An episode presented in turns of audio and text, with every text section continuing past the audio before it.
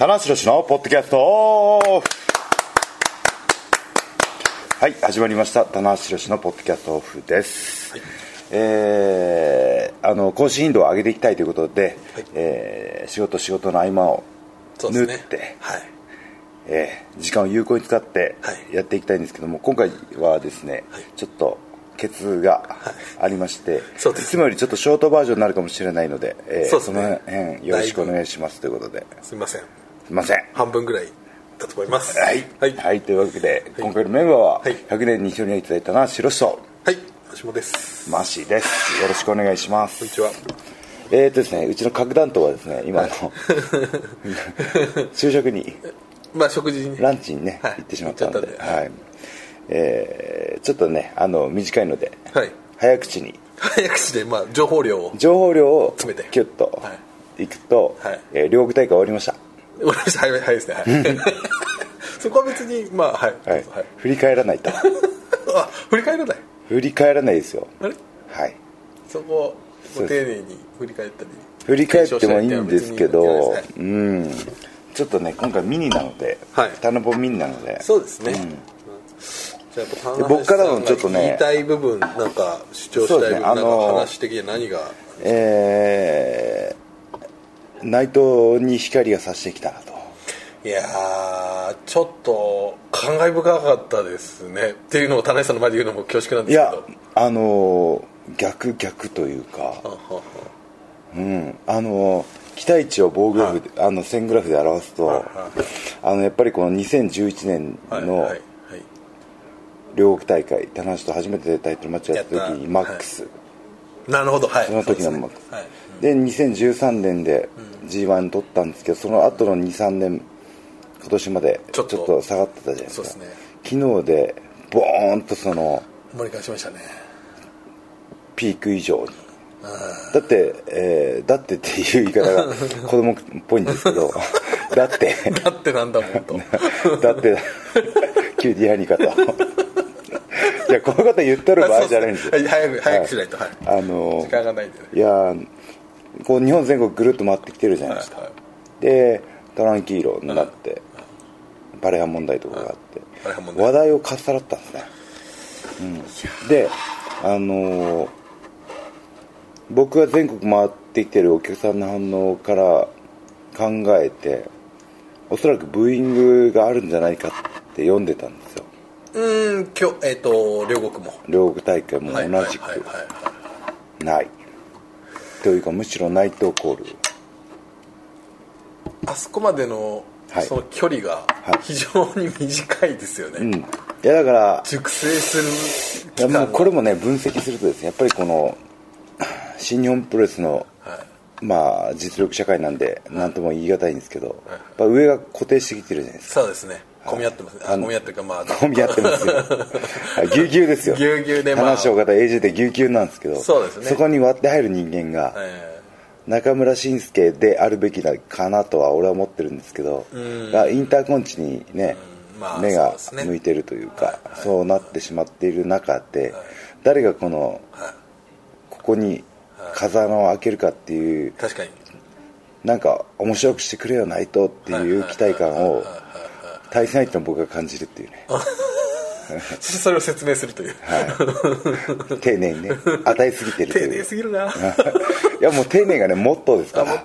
タナポのいいところですから、はいそうですね。はい、いやだから息を吹き返したんですよ。本当ですね。はい。なんかトレトレンドでパレハが入ったっていうね、パレハあのその前にびっくりした。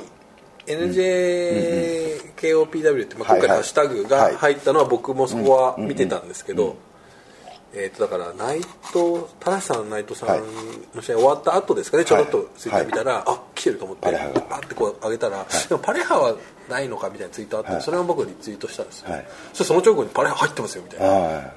うーん。パレハっていう言葉も一般の方は分からないですよね。そうですね。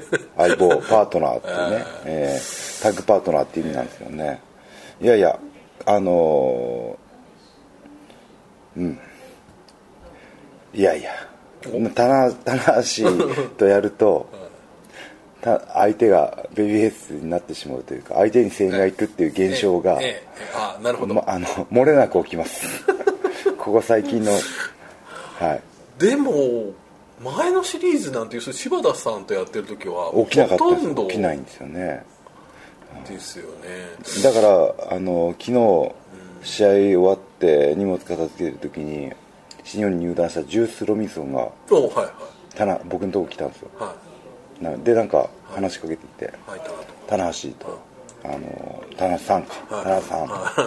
なんで試合中に棚橋さんはブーイングとかにななるのにはい。試合で棚橋が勝ったらみんな喜ぶんだって。ああなるほど、はい。逆じゃないかと。はい。はい。そうなんですよ。あれが俺は分かんない、はい、試合中は相手を応援するのに結果的に棚橋が勝ったらなんでみんな喜ぶんだって。彼はだってアメリカでも相当なメジャーも実は踏んでる人ですからね、その彼がこの現象は分からないっていうのはちょっと面白いですよね、はい。結構相当で僕は何て答えたかっていうと「I don't know」って言ってました「You don't know? I don't know」って「We don't know」と We don't know. と いやでもその後にジュース。ジュース。ですよと。ジュース。これはマジックだ。ああかっこいい。かっこいいでしょ。ちょっと待って。それこうなんか欲しいですね。こうちょっと映像で求める。そこで屈指カメラがそんな稼働しなかっ屈指カメラダメだな。た現場にいないと。現場にいないと。ね金言を取り逃す本当っすね。おいいじゃないですかまあだからそういうもうこう全なんかその辺が日本のプロレスのいいところであって反感びいきっていう言葉があるじゃないですか。あ確かに。反感びいきっていうのはちょっとアメリカの方っていうれですか独特あんまりの文わからな化っていうか強すぎる相手が強すぎるとそのユニットを超越してえ応援してしまうっていうシチュエーションがない文化かもしれないですね非常に今回はこのものの開始10分経ってないのにいい話がい。もういいですね。よ 余計なものをこうねこの間この間あのミシシルビーさんとひどい目にありましたから。余計なことしかない。道をしるべ しるべてくれないっていうね。ディスプレイとかもうめちゃくちゃでしたからね 僕。まあまあそういうね。はそうかな。なるほどいやうーん。いだから僕は最初あのそのチャンスはここにあるぞと。内藤に。権利書はいらねえと。言ったのに消せなかったんですよ。はいはいはいなるほど。なんでかというと権利書を取る。ドームに出る。GP に近づくっていうのが簡単にイメージできるじゃないですか。それが内藤イメージできないのかなと。はい、まあまあ彼なりのね、その表現方法だったとは思うんですけどいらないわけがないんですけど。も、はい。ねでもそうそういうね僕はまっとうなことを言うと、どうせ正しいんでしょうって言ってすねちゃうんでい。やーなんかこう、本当でもああいうこう一個一個に対してアゲンストしていくっていうのが、ちょっとそのヒールっていうね、まあ、この間も出ましたけどヒールっていう立場はいるけど、本当にそのそうこうなんか違うんじゃね？みたいな感じで返していくっていう方が本当に久々なんで、そうなんです。あの何が新し古くて新しいかというと、ははは会社批判なんですそうですね。でしょ？そうですね。新日本っていうええ母体に対して噛みつくレスラーがええ。近年いなかったんです、そうですね。はい、どうせ棚橋の言う通りになるんだろうっていうね、はいはいはい新日本ってそうだろっていうところはえみんな思ってたのって僕はショックを受けたんですけど。まあまあまあ、まあ、ちょっとね。ちょっとね今今後んこの両国で内藤の期待値っていうのはぐんと上がったので、そうですね。まあ、今後の動向も見逃せないと。そうですね。パレハンパレハも含めてね。まあパレハはねね。ちょっと、はい。一言だけ感想をいただくとどうですか、正体は。あのー正体はびっくりしましたね。一これあの瞬よくある現象なんですけど。はい、はい。あの手をかけたヤングライオンは あの反対側に帰ってくるっていう。悪くなりがちっていうね。可愛がってたヤングライえオンは悪くなりがちっていう。いろいろね、はい。ケイオスに気がちってありましたけど、はい。パレハに行っちゃったっていうのねそうですね。はい。まあまあまあちょっとあの、まあ、両国はまた時間ある時に触れるそうですとして、ね。はい。僕からのおプレゼンテーションがあるんで持ち込み企画が。はい。まあ自分の媒体ですから別に、はい。あれですけどね。ちょっとそういうね。かしこまってもらわなきゃ。ややるだけやってもらっていいですか期待感を上げる装置を自分で持ってきてるんで。あそうですね。今日は。はい。上げ下げしないでくださいいやあの両方終わりまして、はい。でセミメインが終わって東京ドームのカードがはい。ぼんやり見えてきたわけじゃないですか、ぼんやりというかまあもうほぼくっきりと見えてきた気がするんですけどあれだけのあれだけの。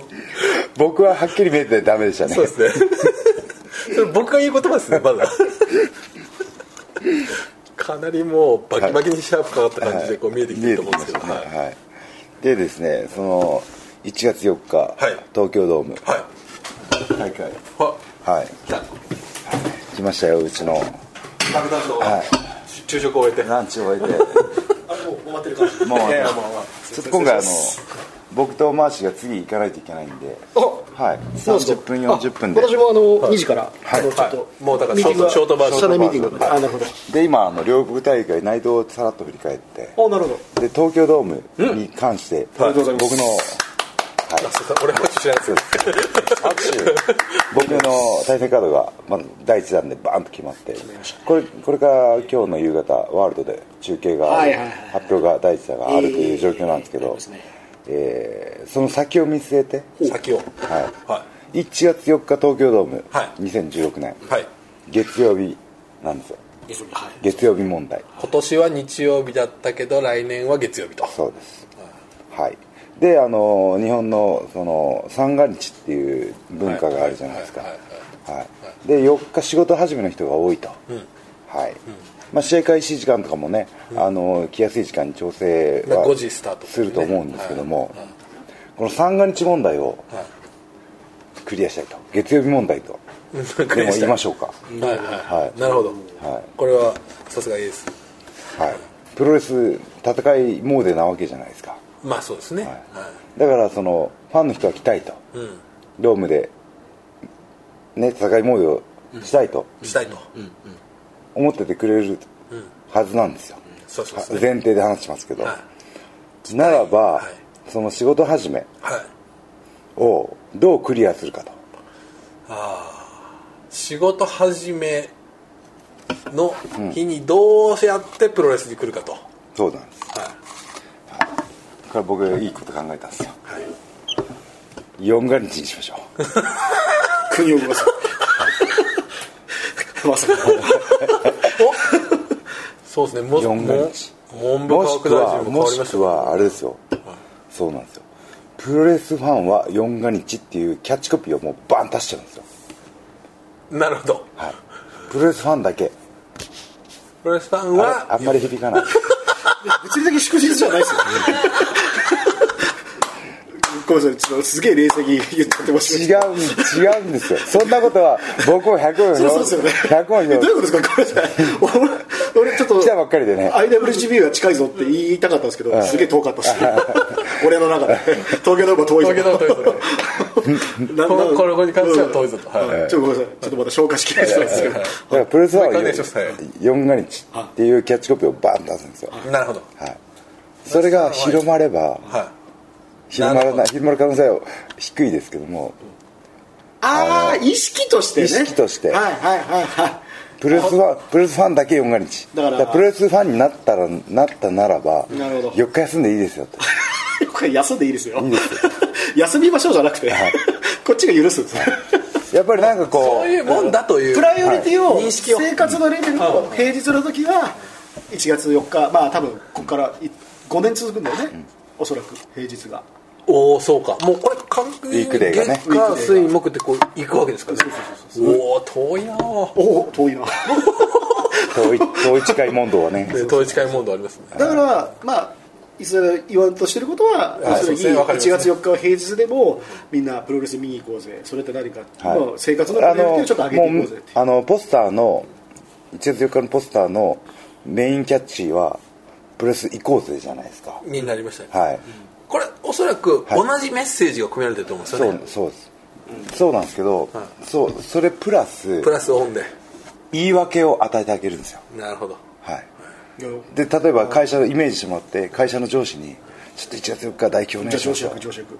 あのあの僕女子役。上司役上司役。あの部長。社員役。はい。部長。どうしたね棚橋君？そこいらないそう。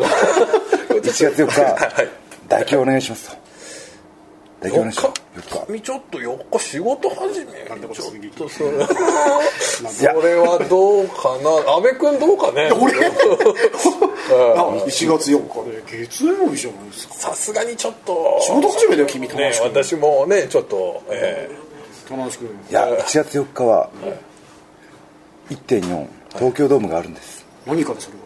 1.4というのは何かでプロレスの大会ですで僕すごいプロレスファンじゃないですか。それはそれは猪木さんの小高ねーちょっと待ってそこのくだりですか？よく聞かれる。棚橋ですよ。棚橋。棚橋。おお棚橋あの棚橋。棚橋見に行きたい NHK 見たぞ。ただおおお NHK にハイフローしハイフロー。見た見た。ちょっと待ってください。落ち着いてください二人とも。あれ棚橋のか。プロレスファンははい。お。四が日なんです。っていうこうねなるほど。煽り V を作ってあでで結局そのその部長さんも部長さんも。ドームに駆けつけてきてるっていうなんだったら部長一緒に見に行きましょうよ的なそうですね。そういう CM も作りましょうかじゃあ。そうそうなんですよ。だから作りましょうか。作りましょう。俺が俺もなんで会社を動かせるようなこと言ってる。で、その例えばそういう普通の会社だったり、あの飲食だったりいろんなシチュエーションで、プロレスファンは4ガニちゃんです。プロレスファンは4ガニちゃんです。みたいなでそうドームに集まるわけですよこうそしたらその上司も一緒に集まってきちゃって。なるほど。だから興味あるぞ1.4はプロレスの日ってキャッチコピーがあるじゃないですか、はいはい。あれの進化系ですよね、はい。そうか。もう一つん次のフィールドに行ってるキャッチがちょっとはいあってそれからキャッチコピーのもうねキャッチコピーというかはい。松島茂之いやいや。フルネームを出す数々のキャッチコピーを作って。キャッチコピーっていうのはもうすごく大事でこれははい、あのぼまたこれも本で読んだ受け売りなんですけど、はい。優れたキャッチコピーは商品そのものを表すと。キャッチコピーがす優れていれば商品を売れるっていうのがなんかビジネス本で書いてあって。ははで僕らの商品っていうのは大会であったりとか、見たい選手であったりとか、見たい対戦カードなわけじゃないですか、はい。なのでそこにあのコミットするというかフォーカスを当てるというか。なるほど。言わんとしてることがはい。なのでプロレスファンは4が日。これじゃあちょっと会社を動かしますか？もうでもキャスティングが決まってるんですよ。あもう決まってる。あの西川管理部長部長役で,、はい、でであと小松小松君が新人社員プロレス好きの。役で。はい。キャが決まってでそれあのうちでロケできるからいいですね。はい、すぐねコストカットできるそうですね。ええ。コストコストカッターあの寸劇も見れると。この音声で今お伝えした寸劇も見れると。なるほど。はあ松島さん見て。いや私は、はい。月曜日問題、はい、だからこの月曜日問題っていうのは、そのあの年間何回もね、あのドームやってた時期とかは、一切気にしなかったと思うんですよ。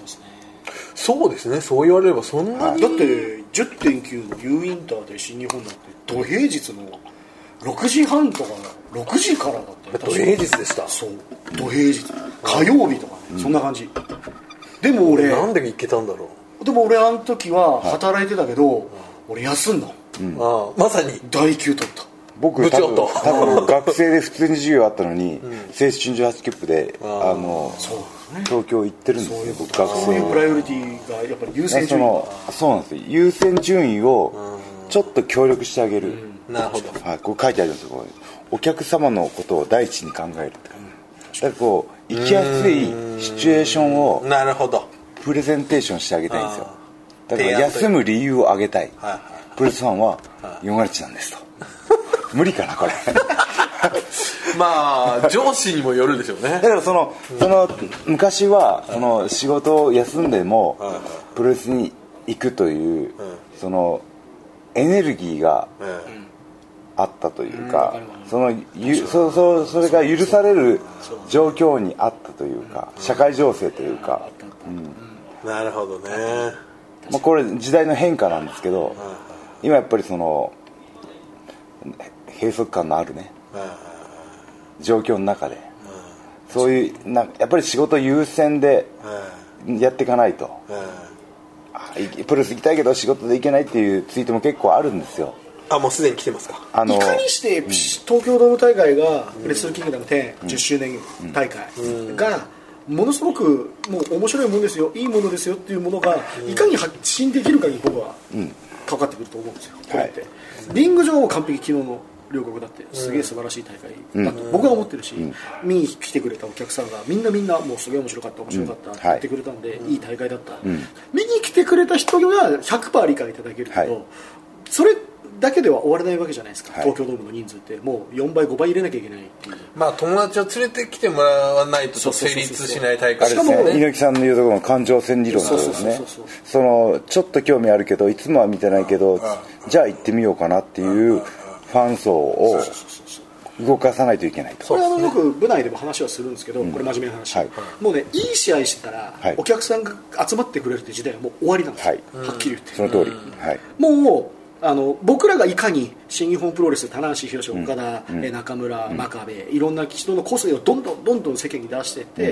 うん、お客世間の興味を掴んでいくっていう作業をしていかなきゃいけない、フェーズに入ってるんじゃないかって僕は真面目な話、はい、思ってるわけですよ、それが僕はあの実を結んでいけばもうさっき逸材が言ったようにもう平日だろうが遅い時間だろうが、はい、早い時間だろうが見たいものは見たいってなるんですプライオリティが僕は持っていくっていう。いや僕も一回だけあの、はい、AKB に連れてってもらったことあったんですけど、はい、ドンキの上。えっとあドンキの上じゃなくて、えー、あれですねあの埼玉スーパーアリーナ、はい、まあ、某うちちょっと詳しいんですけど、社員がいます S 君っていう人ですけど、はい、S 脇さんがね、はい、土平日の12時ぐらいですよ。お昼。はい。超満員、うん、そうもうみんなそうい。うことですよね。だからそうなんです。ね優先順位が仕事よりも、はい、その自分の好きなものの方が上回る状況っていうのを、これもプロレス界作ってきてるんですよ。何を差し置いてもプロレスが見たいっていう状況を。うんまだまだですよ。正直言って。今やってる僕らの仕事って。いかにして世間を取り込むかっていう作業をまあこれからやっていかなきゃ多分多分だよ。これは俺の完全目測だし間違ってたら申し訳ないんだけどプロレスファンにしか多分僕らのやってる作業ってまだ届いてないと思うんだよね。新日本プロレスのファンすげえ喜んでくれる、でもその底辺をどんどん広げるんであれば、うん、他のジャンルの方々に対しても、もっともっとアプローチしてあげるし、うん、街角にどんどんどんどん田無宏の顔とか、はい、岡田和親の顔とかっていうのを触れさせる機会っていうのを、うん、どんどんどんどん増やさなきゃいけない、これは待っててもしょうがないし、はい、僕らが攻めていかなきゃいけない、攻めましょう、でも攻めて攻めて攻めまくると。プロレス新日本プロレスのファンの方々に対してのアプローチっていうのは、はい、すげえ俺100%できてると思うんですよ、うん、そうですよね、だけどその次のフィールドというものが、正直言ってこれは僕個人が描けてない、他の子たちは分からないけど、僕は僕らの経営企画部って実はそういう部署、まあ、すげえパーソナルな話だと申し訳ないけどね、でもそのあれですよ。あの最も有効な手段は、実はあの、まあ、同時進行しないといけないことなんですけど今来てくれてるファンの人を大事にすることが、もちろん。実は大事でなぜかというとその見に来てもらった方っていうのは面白かったとかまた行きたいとかいう言葉をどっかで発信するわけじゃないですか、こんにちはの会話であったり、ブログとか、でそういう言葉っていうのは本当のなんていうんですかあの嘘偽りない情報なんですよ、はい、でそれが伝わるってことは、友達友達っていうフィルターを一回通してるわけじゃないですか、信頼できる関係の中での言葉じゃないですか。ブログでしてもフォローしてる。好きだからフォローしてる。人の言葉じゃないですか。だからこそよりあの広告打ったりするよりもそうですね。あの有効な手段なんですよ。そういうなんだろう心からの言葉をいかに引き出していけるかっていうのが大事だね。すげえすげえまもま俺の話だって申し訳ないけど僕別にあのスマホゲームプロレスやろうぜとか、はい、あのプリクラとかっていうのも、うん、あのまあ、もちろん新日本プロレスのファンのために立ち上げてるものだけど、はい、やっぱりそれを立ち上げることによって例えば Google プレイ、はい、iTunes ストア、はい、プロレスって検索したら、うん、新日本プロレスっていう名前が出てきて、はい、それのゲームができる、うん、それってファンの人はプロレスって検索するかもしれないけど、うん、何らかしら新日本プロレスの名前がヒットするきっかけっていうのって、結構大事じゃないですか大事です。そういうのをちょっと結構心がけてる部分があるんでね、例えばもっと実を結んでいくと池端の話なんだけど、まあ太鼓の達人、あれだってゲームセンターに稼働してて、はい。岡田和親って名前があるだけで僕はメリットを感じてるし、あとプリクラだって今会場でしかやれてないけど、はい。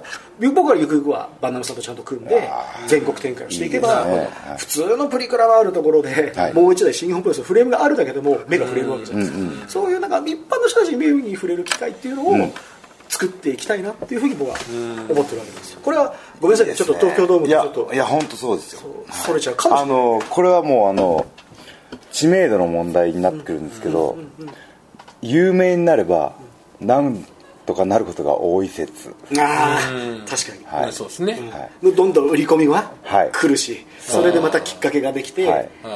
い、ろんな媒体に乗る、もうこれちょっとねあの根深い話になるんですけど。根深い話はい、はいあの力也選手とはい。タイトルマッチやったんですよ、ノアの。ノアの東京ドームで。僕見に行きました。完膚な秋までにはい。やられて盛り上げられなくて、ドラゴンロケット失敗したりとか、もうボッコボコ叩かれて、はい、ででもなかなか再戦のきっかけっていうのはないだろうなと思って、どうやったら、うん。あの悔しい思いを晴らせるか、はい、と思った時に、俺もう有名になるしかねえわと思ったんですよおお有名になってそそこがモチベーションだったんですか、はい。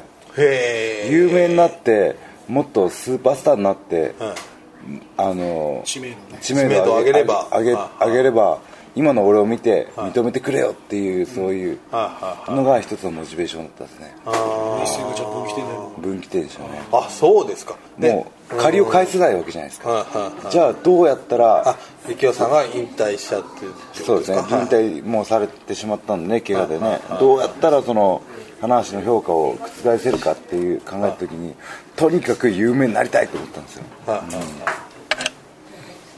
い。これであの真壁さんとかも今すっごい地上波本間さんも出てるじゃないですか。だから知名度どんどん上がってるんですよ。真壁さんって多分分かんないけど当時の猪木さんと同じぐらい多分テレビ出てるじゃないですか、猪木さんだって言ってるけどそんなにテレビ出てないじゃない？あれあれですよ、まあそうですね。昨日ま昨日前田さんと前田さんと夜対談したんですけどはい。前田明さんの。はい、今あのテレビの出演レースが増えてますけど当時もあったんですか？っていうのを僕質問したんですよ。そしたら全部断ってほたはい。そのオファーはあったんだけど年間300試合とかやってましたからね昔。一番多い時は280試合ってるだって昔の投稿スペシャルとか会社にライブラリーであるじゃない見てみると月間の予定がほぼ毎日。僕ら3日ぐら僕ら5連戦とか6連戦でうわーっと思うじゃないですか。前田さん最高何連戦ですかって聞いたんですよ。うん。37連戦でした。う ちょっと待って。大丈夫ですかその。いやでもね本当にいっぱいいい話聞けてうん。当時の練習内容だったりとか。はあ、まあ、どこで前田さんが新日本にいる時ってことですね、いはいで UWF の前ですかね UWF の、さん。は新日本愛半端ないですからねそうなんです。それがすごい感じられただけでもよかったかなと思って、青春だっつってましたねはい、えーただいま、えー、棚橋宏のポッドキャストオフ今回もオープンスペースでの収録となっております堂々たる、はい。オープンスペース。はい、でいずれはいあのちょっと話がそろそろな感じなんではい、はい。今日の予定は？今日の予定は今からあの台湾大使館に行きましてですね。ちょっとあの台湾工業のアピールと、えーテレ朝行って、えーワールドの生中継と、ドームの記者会見はいというわけです。はい。ね大丈夫です。ちょっとお話がはいなっちゃいました最後に告知です、はい。やろうぜ。えー、よろず絶好調、えー運営中でして、はい。えーそろそろちょっとまた大きい仕掛けがお。いくつかん。やれそうな雰囲気をいいですね。はい。あとはまあちょっとさっきも触れましたけどあのープリクラもちょっと次のフェーズはい。にちょっと突入しそうなので、また楽しいフレームをちょっと考えます太鼓の達人でハイエナジーおーそうですよ。そうなんですよ。これもなるほど。ねちょっとあの大人の事情が絡み合ってですね、なるほど。はい、その辺を今クリアしつつありますので、はい。その事情か。あのもちろんこれはもうはい。夢に向けて、はい。はい、はい。実現したいと思います、はい。どんどんどんどんちょっと世間にねお願いします。届くコンテンツを作ります、はい。よろしくお願いします、まああとは台湾でやりますかポッドキャスト。そう行きます？行きます。はい。台湾キャスト行く予定です。はい。あどっかの部屋で。そうですね。やりましょうかえじゃあ僕フェイースタイムで参加します。あそうですね。そうかちょっとザザザってなるなるかもしれでもできで。きますもんね w i f i 環境あればはい。まあ、もしできなかった場合に、あの次のシリーズの告告知をしておきますと、10月23日の所沢大会からはい。次期シリーズ、そうですね。ロードトゥパワーストローク所沢からスタートがなかなか珍しいパターンですはい。ねはい。よろしくお願いします、はい。ということで、以上田中宏のポッドキャストオフミニでした。ありがとうございましたあ